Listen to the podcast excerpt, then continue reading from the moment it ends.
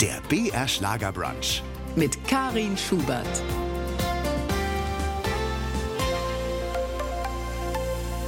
BR Schlagerbrunch. Da nehmen wir uns Zeit, zwei Stunden lang, um einzutauchen in das Leben einer prominenten Person. Heute ist es eine sympathische Berlinerin, die seit über zwei Jahrzehnten als Journalistin und Moderatorin fürs Fernsehen arbeitet. Marlene Lufen, herzlich willkommen auf unserer virtuellen Brunch Couch. Dankeschön, ich freue mich sehr darüber. Viele kennen sie ja aus dem Frühstücksfernsehen bei Sat 1.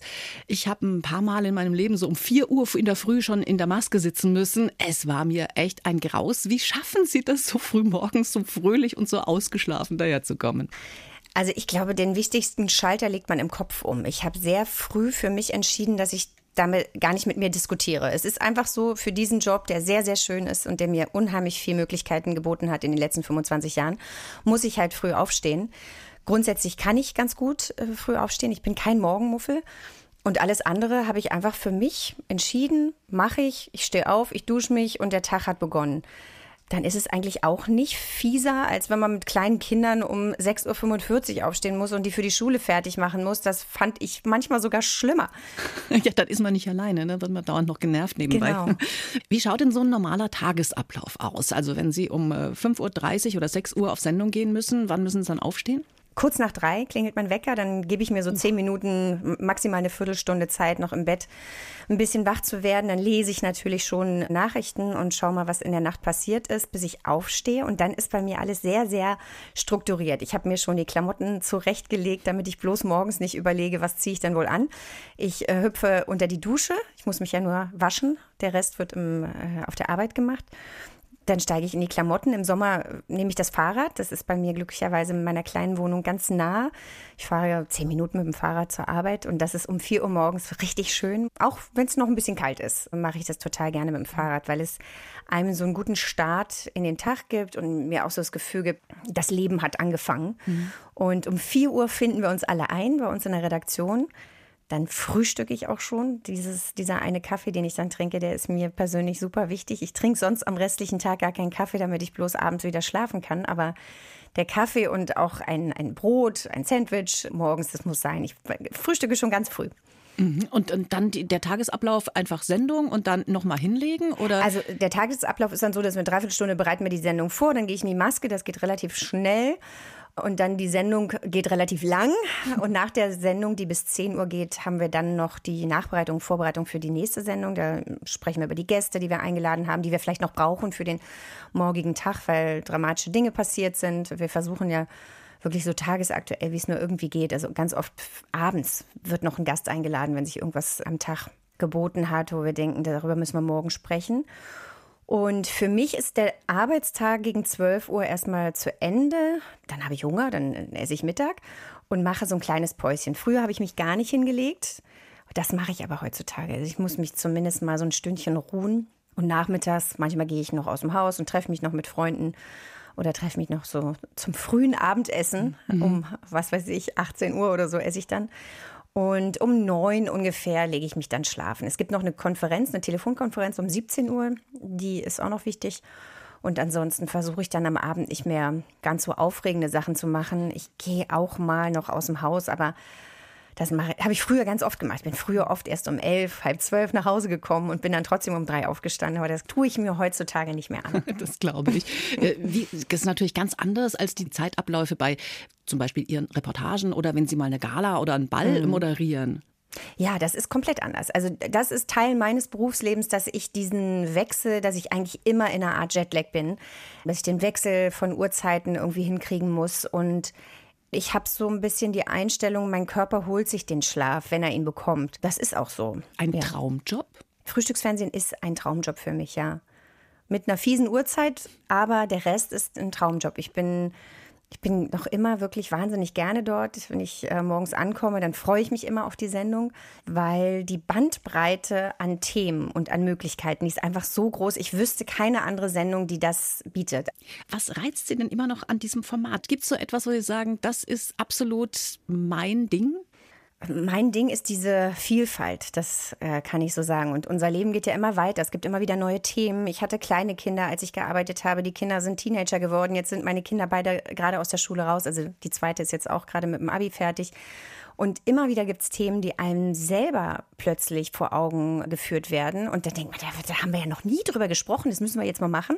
Also ganz persönliche Dinge, die ich einbringen kann in die Sendung und Vorschläge machen kann, Gäste mir wünschen kann.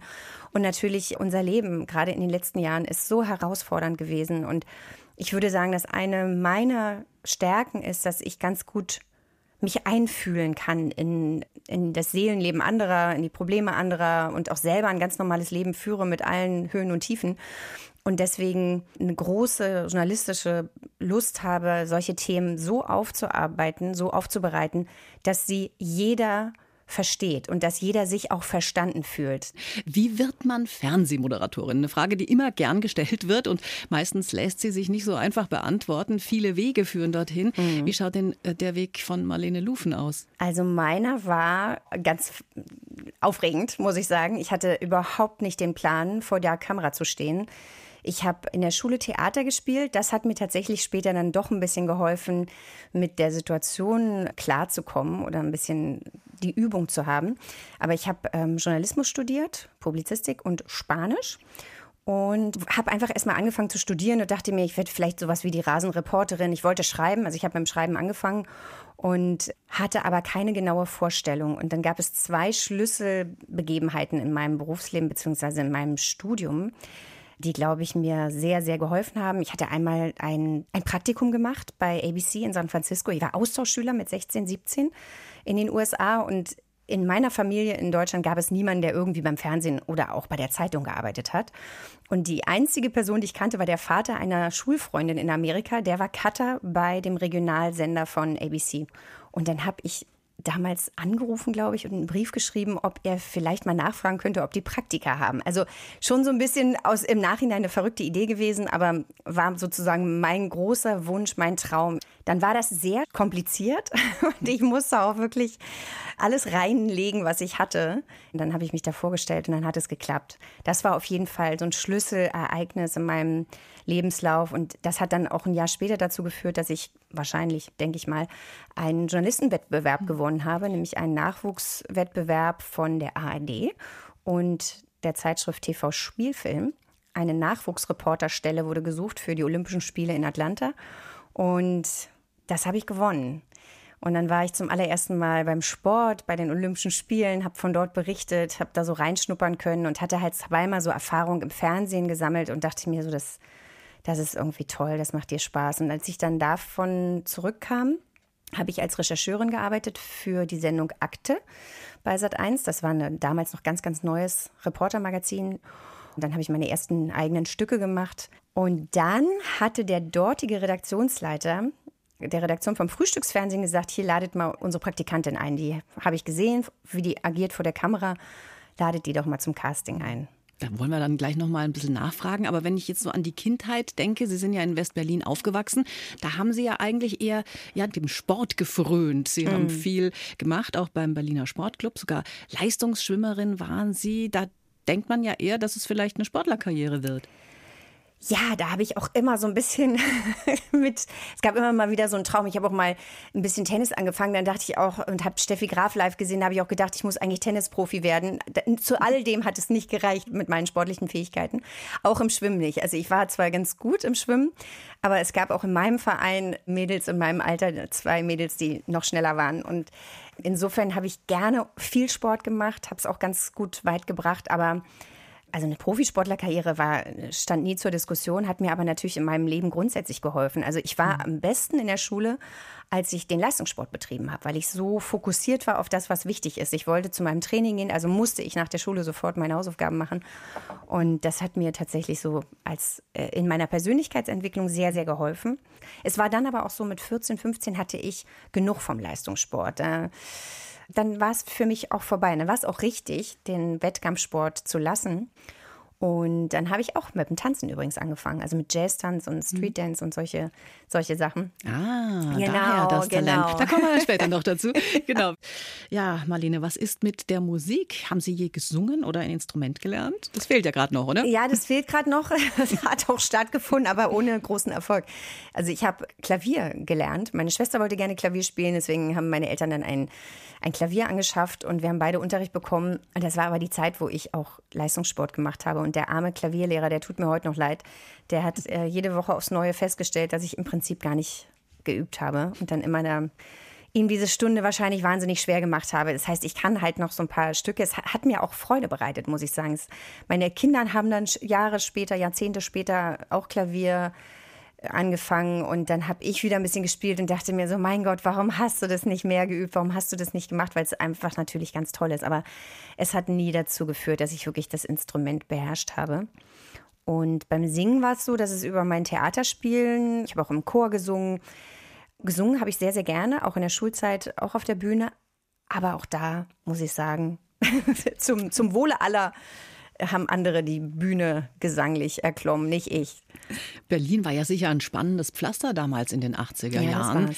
Könnte man Sie als aufgewecktes Mädchen bezeichnen, Berliner Göre, der keine Grenzen gesetzt sind, die alles mal mhm. ausprobiert? So war das ganz bestimmt. Das ist, würde ich sagen, charakterisiert mich äh, ganz genau. Ich hatte überhaupt kein Ziel vor Augen, aber ich hatte so das Gefühl, alles ist möglich. Ich möchte ganz viel ausprobieren. Alles, was neu war, was weit weg war, hat mich gereizt. Und als Westberliner sind wir sowieso mit einem besonderen Selbstbewusstsein irgendwie groß geworden. Wir wussten immer, wir sind was Besonderes. Das klingt jetzt so ein bisschen überheblich, aber es ist, ähm, das vereint uns Westberliner. Keiner hat so richtig verstanden, wie das war, wenn man nicht selber aus Westberlin kam. Für uns waren die Westdeutschen eigentlich genauso fremd oder verwandt wie die Leute aus der DDR. Also Verwandte von mir sagen heute noch, und wie gefällt es dir denn in Westdeutschland? Weil für Berliner ist halt, es gibt Berlin, es gibt dann die heutzutage neuen Bundesländer und es gibt die Bundesrepublik, aber wir sind immer irgendwie so eine Insel gewesen. Und natürlich zu Zeiten der Mauer noch viel mehr. Ich war gerade 18 geworden, als dann die Mauer fiel und das ist wirklich ein großes Glück, dass ich das so wach miterleben durfte. Mhm. Also alles ausprobieren. Gab es Grenzen trotzdem? Oh ja, es gab eine Menge Grenzen. Also ich bin in einer Dreizimmerwohnung zu viert mit meinen Eltern und meiner Schwester groß geworden. Ich durfte ganz viel nicht. Ich durfte zum Beispiel keine Partys feiern, weil äh, dazu war zu wenig Platz und mein Vater hätte Nervenzusammenbruch bekommen. Und ich musste mir schon so, so Sachen ein bisschen erkämpfen, ins Ausland zu gehen, auch als Austauschschüler. Mein Studium haben meine Eltern nicht wirklich verstanden, weil sie dachten, was willst du denn damit machen? Und dann, als ich tatsächlich beim Frühstücksfernsehen angefangen habe, haben sie auch Sorge gehabt, ob das nun wohl das Richtige ist und, und ähm, Ne, die haben einfach Angst mhm. gehabt, dass man scheitert oder dass man schlechte Erlebnisse hat. Ja, den Mauerfall noch live miterlebt zu haben in Berlin, das können nachfolgende Generationen schon nicht mehr von sich behaupten. Mhm. Als die Mauer fiel, da waren Sie gerade mal 18. Ich sag mal so grob, in unserem Alter weiß jeder und jede Deutsche, wo sie beim Fall der Mauer war. Wo mhm. war es bei Ihnen? Ich war in Berlin, ich war zu Hause. Ich habe abends noch gesehen in den Tagesthemen, dass die Menschen aus der DDR und aus dem Westen sind bei McDonalds und es wird der Rotkäppchensekt geöffnet. Und das habe ich gar nicht so richtig begriffen, was da mhm. gerade passiert. Weil es waren ja auch die Wochen davor waren schon geprägt davon, dass man auf einmal auf die andere Seite konnte. Wir sind da in Cafés gegangen. Also man, die war schon locker, die Mauer sozusagen. Und so richtig begriffen habe ich das erst am nächsten Morgen. Dann sind Schulfreunde von mir und wir sind alle zur Mauer, wir sind alle zum Brandenburger Tor gegangen. Ich stand an diesem 10. November, das ist ja der eigentliche Tag. Der 9. November abends ist die Mauer gefallen. Am 10. sind diese ganzen Bilder entstanden auf der Mauer. Ich stand oben drauf, ich habe mir selber ein kleines Steinchen da rausgehauen und ich wusste damals schon, dass das ein historischer Moment ist, den ich nie vergessen werde. Boah, da kriegt man richtig Gänsehaut, mhm. wenn man allein daran denkt. Ne? Mhm. Ne? Viele Westberliner, die haben den Mauerfall ja auch mit, naja, gemischten Gefühlen gesehen. Sie haben ihr gutes altes Berlin nicht mehr so wiedererkannt und hätten auch die Grenzen am liebsten wieder hochgezogen. Wie haben Sie das erlebt? Das fand ich ganz, ganz schlimm damals. Also diese ersten Tage nach dem Mauerfall, der 10., der 11., der 12. November, diese ersten drei, vier, fünf Tage, die waren in der Stadt magisch. Das sagt jeder, der das erlebt hat weil du hast die schönsten Situationen erlebt. Trabis wurden mit Hupen auf der Autobahn begrüßt, egal wo. Die Menschen haben sich in den Armen gelegen, wirklich. Man hat weinende Menschen gesehen, man hat sich in den Armen gelegen. Du hast gedacht, was passiert hier gerade? Ist das toll. Und dann passiert es relativ schnell, dass dann aus der Politik, aber auch so von Menschen, die dachten, ach, jetzt ist ja alles auf einmal anders, die dann gesagt haben, nee, die Mauer kann ruhig wieder hochgemacht werden und Sorge um ihren eigenen Wohlstand hatten. Und ich fand das menschenverachtend. Ich fand das ganz mhm. schlimm damals. War natürlich jung und auch noch äh, naiv vielleicht, aber das habe ich als traurig empfunden. Es gibt ja keine Alternative dazu. Also es war halt auch totaler Schwachsinn, wenn man, wenn man ehrlich ist, weil die Grenze war was Unnatürliches und es ist ein Volk wieder zusammengekommen und dass das Probleme bereitet, ist ganz klar, aber dass man die lösen wird, ist auch klar, mhm. egal wie lange es dauert. Genau. Bleiben wir nochmal bei Ihrer Geschichte. Nach dem Abi sind Sie erstmal als Au pair nach Madrid gegangen, mhm. mit, ich glaube, nur ein paar Brocken Spanisch in der Tasche. Gell? Was war das für eine Erfahrung? Es war halt auch so ein bisschen naiv. Also, ne, so, ich habe es einfach gemacht. Ich dachte mir, so Englisch, Französisch kannst du gut. Also wirst du noch eine neue Sprache lernen. Deswegen wollte ich auch Spanisch studieren, was im Nachhinein auch wirklich Hanebüchen war, weil ich war in meinen Kursen auch nur mit Leuten, die ein Jahr in Südamerika waren und eigentlich mehr oder weniger fließend Spanisch sprachen. Hm. Und in Madrid war ich in einer Familie, die sehr mächtig und wohlhabend war. Und das war ein super Erlebnis, aber gerade deswegen, weil es nicht besonders einfach war. Also erstmal musste ich mich irre zusammenreißen, mich zu verständigen am Anfang. Das habe dann natürlich Sprachkurse gemacht und ich wurde auch behandelt wie eine Dienstbotin, was natürlich auch eine wichtige Erfahrung war ich habe für mein Leben viel daraus gezogen. Ich würde es nicht unbedingt jedem gönnen, weil die haben sich nicht mal meinen Namen gemerkt, ja. Und ich war das Mädchen, was, was sich um die okay. Kinder gekümmert hat. Also das war schon ein bisschen schräg. Uh. Aber das gibt es auch und das ist ganz gut zu wissen. Mhm. Also kein Spanischstudium in Spanien, sondern Publizistik dann später in Berlin. Warum mhm. gerade dann Publizistik? Das war das Studienfach, was mich zum Journalismus brachte. Und dann war ich zu dem Zeitpunkt eigentlich schon so relativ sicher, dass das ein Berufswunsch ist, den ich ganz fest habe, den ich gerne verwirklichen möchte, auch wenn ich gar nicht genau wusste, wie der womöglich aussieht. Aber dass ich da sein will, wo die Action ist und wo irgendwas Dramatisches passiert und ich darf davon berichten, so das war meine Vorstellung davon und hat mich gereizt. Der BR Schlagerbrunch. Heute mit einer aufgeweckten, äußerst sympathischen Marlene Lufen, die Berlinerin, die nach dem Abi als Au pair nach Madrid ging, aber an der Sprache gescheitert ist und dann letztendlich in Berlin Publizistik studiert hat. Aber dann kam ein Praktikum in San Francisco. Das hat ihr Leben nochmal komplett umgeworfen. Marlene, habe ich das ungefähr richtig jetzt zusammengefasst? Ja, ich, ich habe das nicht als Scheitern empfunden in Madrid. Das war halt einfach nicht ganz so leicht, weil ich die Sprache nicht so gut kannte und dann zurück in Berlin mein Studium angefangen habe. Das war eigentlich auch so geplant. Ich hatte ein halbes Wartesemester. Das wollte ich nutzen und fand die Erfahrung eigentlich für mein Leben unheimlich wichtig. Ja. Dieses halbe Jahr, das war beim Fernsehsender ABC. Was, was haben Sie da mitgenommen? Na, das war eigentlich der wirkliche Startschuss in meinen Beruf. Publizistik an der FU zu studieren klang unheimlich gut, aber es war doch sehr weit entfernt von dem Beruf, Journalist, weil man sich ja doch sehr theoretisch mit den Themen beschäftigt hat, die wichtig sind. Und dann macht man ein Praktikum. Ich hatte einfach großes Glück und habe alles reingehängt, was ich hatte, um dieses Praktikum in den USA zu machen. Und da habe ich ein halbes Jahr lang alles gelernt, was man als Fernsehjournalist können muss. Und dann kam es ja auch zu diesem Nachwuchsjournalistenpreis für eine Reportage von den Olympischen Spielen. Da waren Sie aber dann ja schon in Deutschland wieder. Da war ich in Deutschland wieder. Da hatte ich schon ein paar Monate gearbeitet bei Akte neben meinem Studium, hatte praktisch das genutzt, was ich da gelernt habe, dieses Recherchieren, ein Thema aufbereiten und alles rund um ein Thema zusammentragen. Und dann habe ich in der Fernsehzeitschrift gelesen, dass die ARD einen Nachwuchsreporter, eine Nachwuchsreporterin sucht und habe, es ist wirklich so, ich wusste an dem Tag, wo der Einsendeschluss war, morgens, ich muss das heute noch schaffen. Also ich, das ist für mich und mein Leben ganz wichtig, dass ich diese Bewerbung da noch abschicke und habe das dann auch gemacht, bin abends zum Bahnhof Zoo gefahren, damit es noch den richtigen Stempel bekommen hat. Und eine Woche später hatte ich schon die Rückmeldung, dass ich unter den letzten fünf bin und bin dann nach Hamburg eingeladen worden und habe es dann tatsächlich gewonnen. Also das ist so ein Schlüsselmoment in meinem Leben, wo ich sagen würde, da hat auch spirituell irgendwas stattgefunden, mhm. weil ich wusste, für mich ist das jetzt gerade ganz wichtig. Manchmal gibt es diese Momente. Ne? Mhm. Ne? Gab es einen Moment in einer Sendung, der Sie ganz besonders berührt hat? Oh Gott, da gibt es sehr, sehr viele Momente. Wo fange ich an? Also, was mir gerade in den Sinn kommt, ist, man hat ja von verzweifelten Menschen über erfolgreiche Menschen, sehr berühmte und ganz unberühmte Menschen neben sich auf der Couch. Und neben mir saß eine Frau, die hatte keine Beine. Die war aber Geschäftsfrau und Mutter Ehefrau und hatte eine wahnsinnige Ausstrahlung, saß mit einem gelben Blazer auf der Couch und aber saß praktisch auf ihrem Rumpf, ohne Beine. Und hat davon erzählt, wie sie das hinbekommen hat. Und mit einer solchen Power und einer solchen Selbstverständlichkeit, dass ich wirklich gedacht, ich immer wieder, wenn ich so selber vielleicht mal an eine Situation komme und denke, oh, das ist aber schwierig, dann nicht immer, also es ist ja alles nur eine Einstellung. Nicht jeder hat natürlich diese mentale Kraft wie diese Frau, aber das zum Beispiel hat mich nachhaltig beeindruckt.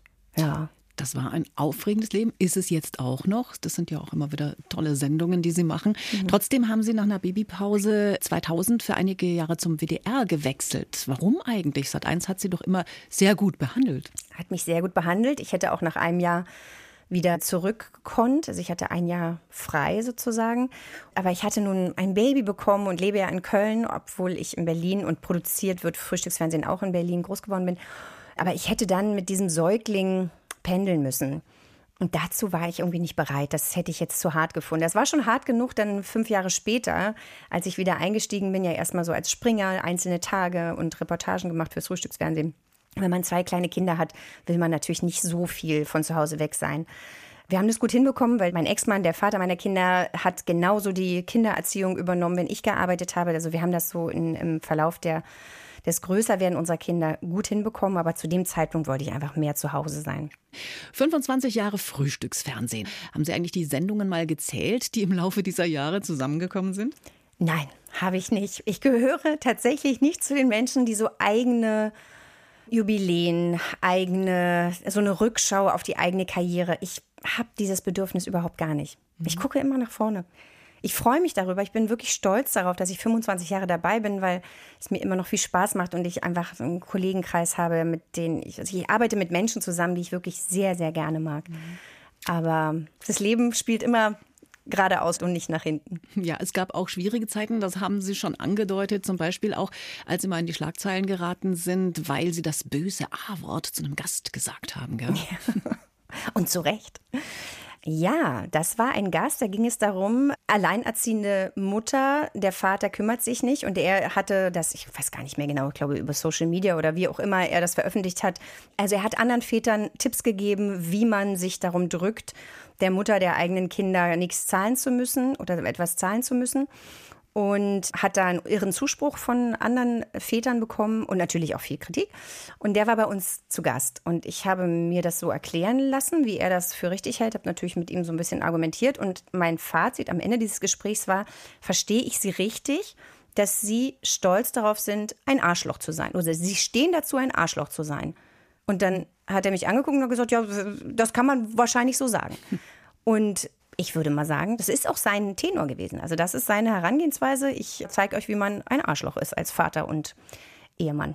Aber der Sender hat zu Ihnen gestanden. Das finde ich auch ganz wichtig, dass man sagt, ja, war ja berechtigt, ne? Genau so würde ich sagen. Das war auf jeden Fall Diskussionsthema, aber im Zweifel haben alle gesagt, das, das hast du völlig richtig gemacht. Das hatte ich mir auch nicht zurechtgelegt, sondern ich habe einfach im Verlaufe dieses Gesprächs gedacht, der Mann der will gar nicht überzeugt werden, der will auch nicht ein guter Mensch sein, sondern der ist genau so, wie er ist, der Meinung, das ist richtig und es ist in Ordnung, sich wie ein Arschloch zu verhalten. Und deswegen habe ich das Fazit so gezogen. Das mhm. war nicht geplant, das kam so und ist bei uns glücklicherweise erlaubt. Gibt nun mal Menschen mit wenig Empathie, die kommen Ja, oder mit einem großen Egoismus, weil seine ja. Kinder müssen ja auch damit klarkommen und seine Ex-Frau musste damit klarkommen, dass sie zwei Kinder erzieht, mhm. kein Geld hat, weil sie natürlich nicht so arbeiten kann wie jemand, der Vollzeit arbeitet.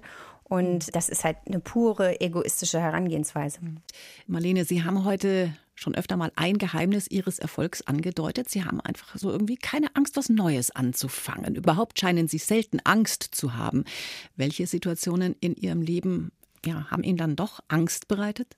Hm, da gibt es ganz persönliche Dinge, die mir Sorgen machen. Ne? Wenn man Sorge um die Gesundheit von Familienmitgliedern hat, das sucht mich dann auch nachts heim.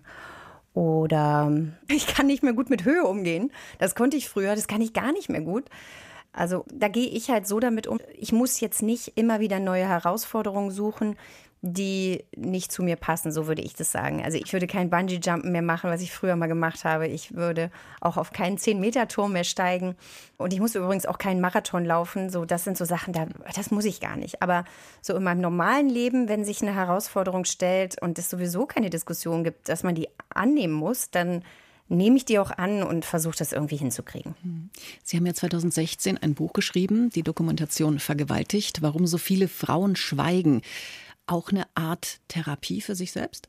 Das war eigentlich weniger Therapie, weil das, was mir widerfahren war, war doch so überschaubar, dass ich es bis zu dem Zeitpunkt gut überwunden hatte. Ich wusste aber, dass es mich eben auch damals als junge Frau beeinträchtigt hat. Ich konnte darüber ja gar nicht sprechen, weil ich mich dafür so geschämt habe. Es ist ja nicht so schlimm, was passiert, aber es ist halt ein Mensch übergriffig geworden und ich musste mich sozusagen mit körperlicher Gewalt daraus befreien. Und das war einfach auch nur schon damals ein Bedürfnis zu sagen, also Jetzt tut nicht so, als wenn eine Frau, die sowas erlebt, irgendwie eine Seltenheit ist. Die meisten Frauen, jede zweite Frau hat irgendwie ein Erlebnis dieser Art, worüber sie nicht gerne spricht. Das gehört zu der Vita von sehr, sehr vielen Menschen. Und konkret ging es damals um die Geschichte von Gina Lisa, die natürlich operierte Brüste, operierte Lippen und so weiter hat und auch mit vielen Männern wahrscheinlich ins Bett gegangen ist. Und trotzdem ist da was passiert, was sie nicht wollte. Und mich hatte damals, es war noch vor MeToo, einfach die Berichterstattung darüber geärgert. Auch übrigens beim Frühstücksfernsehen. Da habe ich eine Diskussion geführt mit meinen Redaktionsleitern, mit meinen Chefs und gesagt, nein, so können wir das nicht machen. So stimmt es einfach nicht. Und daher rührte dann ein Post von mir und dann entstand diese Reportage.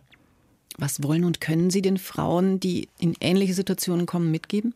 Also wir haben ja durch diese Diskussion, durch MeToo und durch das, was in den letzten Jahren öffentlich diskutiert wird, schon ein bisschen was erreicht. Sehr, sehr viele Frauen mehr als früher zeigen heutzutage an, wenn eine versuchte Vergewaltigung, eine Vergewaltigung stattgefunden hat. Und ich glaube, was, das, was ich meiner Tochter beibringe, übrigens auch meinem Sohn natürlich, und das, was ich auch anderen jungen Frauen sagen würde, es ist okay, Nein zu sagen. Es ist okay, festzustellen, das, was hier gerade passiert, was auch immer das ist, ob im Berufsleben, wo jemand irgendwie dich zu etwas drängt, weil er mächtiger ist als du oder im privaten Leben, es ist okay zu sagen, ich möchte das nicht, sprich es aus und geh raus aus der Situation.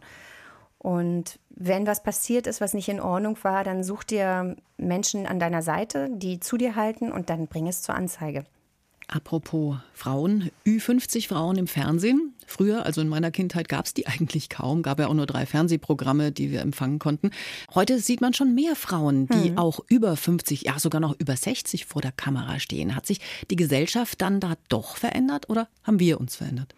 Wahrscheinlich beides, aber ich würde schon sagen, dass da eine andere Wahrnehmung heutzutage ist. Also früher hatten ja Frauen sowieso oftmals, nicht alle. Es gab auch ganz starke, tolle Frauen, die Vorreiterinnen waren für das, was wir heutzutage tun dürfen und machen können. Aber oftmals waren die Frauen eben die Assistentin, die gut aussah und niedlich rüberkam. Und das ist dann vielleicht, die Rolle ist dann irgendwann auserzählt. Glücklicherweise gibt es heutzutage eben ganz, ganz tolle Sendungen, ganz tolle Beiträge, die von Frauen gestaltet werden, von Frauen moderiert werden oder geleitet werden. Und deswegen ist es auch gar kein Thema, würde ich sagen. Also ich mache mein Alter gar nicht zum Thema. Bei mir in meinem Kollegenkreis ist es auch gar kein Thema selbst wenn von außen der Druck nicht da ist, äh, man guckt ja dann doch selber täglich in den Spiegel, da kommen schon die ersten Fältchen, die man noch wegschminken kann, man verändert sich. Wie gehen Sie mit dem Älterwerden um? Ignorieren einfach? Ich versuche nicht zu viel in den Spiegel zu gucken, weil wenn man in den Vergrößerungsspiegel guckt, dann hat man eigentlich wirklich jeden Tag eine neue Baustelle, die man da sieht. Also ich versuche ein gesundes Leben zu führen und versuche Probleme aus der Welt zu schaffen, die existieren, weil Sorgen machen einen natürlich auch Falten und machen einem das Leben schwerer und versuche nicht so viel an mir rum zu manipulieren, sondern eher zu gucken, was kriege ich hin mit nicht zu viel Sonne. Ich hänge mein Gesicht nicht in die pralle Sonne nach Möglichkeit oder mache einigermaßen ein bisschen Sport, wohldosiert. Ich versuche mich gesund zu ernähren, koche viel selbst und das war's bis jetzt. Kommen wir doch nochmal zu den harmlosen Unzulänglichkeiten des täglichen Lebens. Kein Mensch ist perfekt, jeder hat ja auch so seine Macken. Gibt es denn auch Ticks und Macken bei, bei Marlene, die äh, beruflich wie privat vielleicht nerven können? Ah. Ich, mir wurde gerade wieder gesagt, dass ich nicht die pünktlichste bin. Ich bilde mir ein, dass ich, weil ich das weiß, eigentlich wirklich so viel Energie pro Tag reinlege darin, pünktlich zu sein, dass ich eigentlich jetzt pünktlich bin, aber offensichtlich bin ich es nicht ganz. Also so fünf bis zehn Minuten zu spät komme ich wahrscheinlich dann doch, obwohl ich es wirklich vermeiden möchte. Eine Macke von mir ist auf jeden Fall, dass ich sehr regelmäßig essen muss. Und wenn ich mehr als vier, fünf Stunden nichts gegessen habe, dann bin ich körperlich in einem Ausnahmezustand. Das ist wirklich so. Ich kriege Schweißausbrüche, ich kippe förmlich aus den Latschen. Insofern muss ich, muss ich immer dafür sorgen, dass mittags auch irgendwo was Nahrhaftes vorhanden ist. Ich plane auch gerne meine Mahlzeiten. Ja, das sind so Macken, würde ich sagen. Das ist ja auch gut für Ihr Umfeld, das dann zu wissen. Dann genau, hat man immer was zu essen auch, dabei, oder? Das weiß auch jede, da, da, kriegen die ganz schnell mit. Also sowohl meine Kollegen wissen das, mein, mein Privatleben, alle wissen das. Ja. Wir waren vorhin schon bei den Kindern. Woher kommt denn eigentlich Ihr Fable für, naja, sagen wir mal, traditionelle Namen? Fritz und Frieda heißen die, glaube ich, ne? Ja, aber das ist ja jetzt schon 20 Jahre her. Ich weiß es auch gar nicht. Also Fritz fanden wir ganz toll. Wir haben uns aber damals überlegt, dass wir gucken uns den an, wenn er rauskommt und wenn er aussieht wie ein Fritz, dann, dann heißt er Fritz. Ansonsten hätte er wahrscheinlich Tom geheißen. Und Frieda, ich wollte da eigentlich einen anderen Namen, weil ich dachte, Fritz und Frieda ist zu ähnlich und mein Sohn und mein Mann waren aber damals dann der Meinung, die, die, muss, die muss Frieda heißen. Ich hätte sonst Mathilda oder Martha, hätte ich auch ganz toll gefunden. Ja, eigentlich, ich mag den Namen bis heute. Nochmal äh, Stichwort Pleiten, Pech und Pannen im Berufsleben. Da sammelt sich ja auch einiges an in so einem langen Moderatorenleben. Bei mir war es mal ein Hustanfall bei Wir in Bayern, als so ein Zollhund so ein gesteigertes Interesse an einem Heuballen gezeigt hat, auf dem wir da saßen. Was ist Ihnen denn bis heute peinlich? Ach, da, dann gibt es auch so viel, was mir theoretisch peinlich. Ich hatte einen Gast und wusste gar nicht, wie der heißt. Ähm, ich war so aufgeregt und hatte meine Unterlagen irgendwie, das war noch in meinen Anfängen, ne, hatte meine Unterlagen auch vor lauter Aufregung gar nicht richtig sortiert und parat und habe den Menschen anmoderiert und wusste einfach nicht mehr, wie er heißt und habe ihn dann gebeten, dass er sich selber vorstellt. Das war zum Beispiel so eine Panne, die relativ am Anfang passiert ist. Dann habe ich mal beim WDR zum Beispiel in so einem Vogelgehege gedreht und hatte einen Geier auf dem Arm. Und der hat mir während des Talks ins Auge gehackt. Also hat Was? so an die Innenseite vom Auge. Also es hätte richtig schlimm ah, enden können, aber ich hatte den halt so angeschaut. Ich habe dem so ins Gesicht geguckt, diesem Vogel. Mhm. Und dann hackte der mir ins Gesicht. Das war, das war echt eigentlich im Nachhinein total gefährlich. Mhm. Und Ach, Aber man macht es einfach, ne? Man legt man sich Würgeschlangen um den Hals und, und weil es eigentlich auch spannend ist. Genau. Und, man, und ich glaube auch, die Menschen lieben es, wenn man nicht ganz perfekt ist und dass einfach mal ab und zu was passiert und dass man also, sich ein bisschen dumm anstellt. Das habe ich mir in meinen ersten Jahren irgendwann zugestanden, dass ich es sowieso nicht bin. Also ich werde immer mal einen Versprecher haben oder ich werde immer mal noch mal den Satz vielleicht anfangen müssen, um ihn vernünftig auch zu beenden. Und wenn man sich darüber fertig macht und dann ein Moderatoren-Coaching nach dem anderen macht und seine eigene Persönlichkeit total verliert, ist das auch nicht gut in unserem Beruf. Und dann habe ich mir überlegt, das habe ich mir zugestanden, dass ich nicht perfekt bin und dass Dinge passieren dürfen. Dafür traut man sich dann vielleicht auch mal mehr, auch eine risikoreiche Frage zu stellen oder irgendwie eine Aktion zu machen, die wo man nicht genau weiß, wie es endet. Mhm. Gibt ja auch das Gegenteil dann. Ein voller Erfolg war ja zum Beispiel Ihr Auftritt als Zottel bei The Masked Dancer. Sie haben sich im Kostüm auf Platz zwei vorgetanzt. Respekt, tanzen mhm. ist ja schon ohne Kostümierung anstrengend. Hat sich denn diese Mühe und der Schweiß für Sie gelohnt? Ach, das war so schön. Es war wirklich ganz, ganz toll. Es war ein großes Abenteuer und ein großer Traum, der sich für mich erfüllt hat, weil ich tanze gerne und ich hatte immer gedacht, ich will unbedingt bei einer Tanzshow mal mitmachen.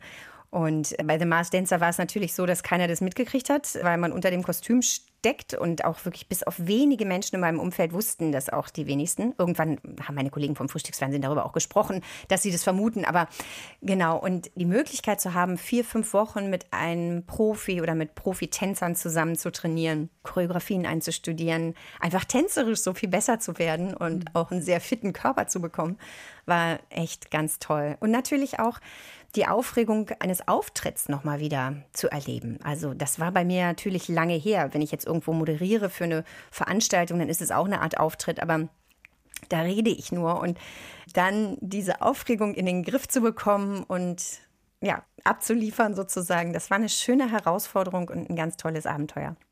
Bleibt noch ein Ausblick vielleicht, was wir demnächst von Ihnen erwarten können? Germany's Next Topmodel? Nein.